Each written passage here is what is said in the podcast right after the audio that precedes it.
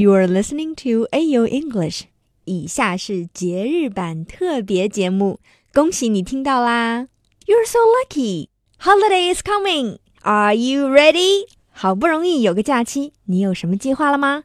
不管你是去潜水、去泡温泉、到欧洲领略异国文化，还是宅在家里安心的休息，Don't forget to take AU English with you.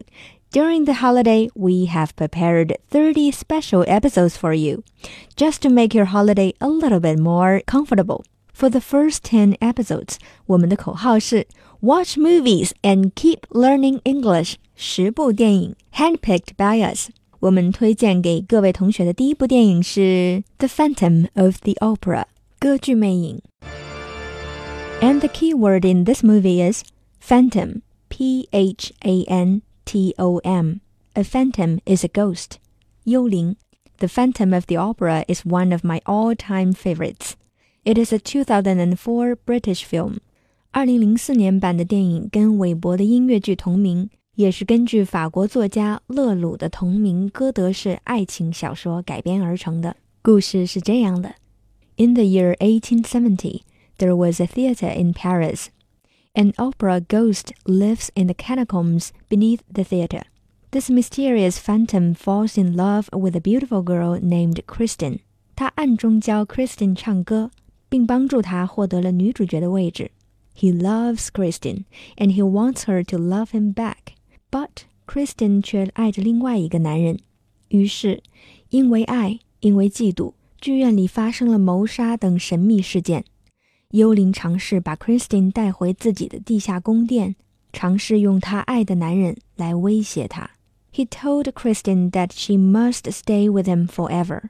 然而这些全都于事无补，他还是没有得到 Christine 的爱。在这个过程中呢，The Phantom is shocked to experience real human love for the first time in his life。孤独的幽灵渐渐发现自己对 Christine 的爱并不能让他幸福。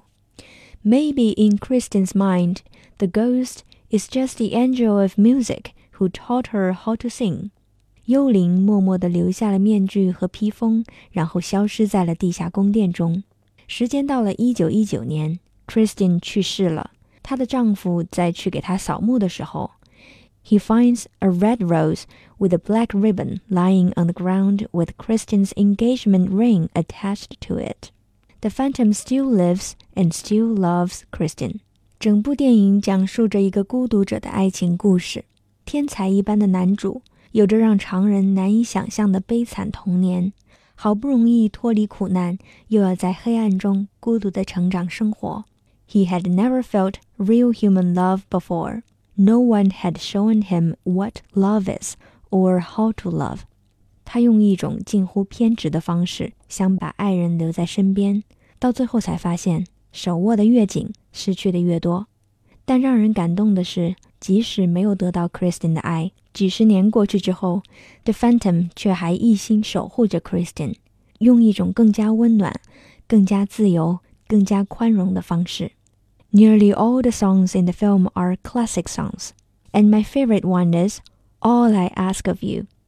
To see more highlights from the movies, search for AYO English on WeChat. AYO English. Hope you like the film The Phantom of the Opera.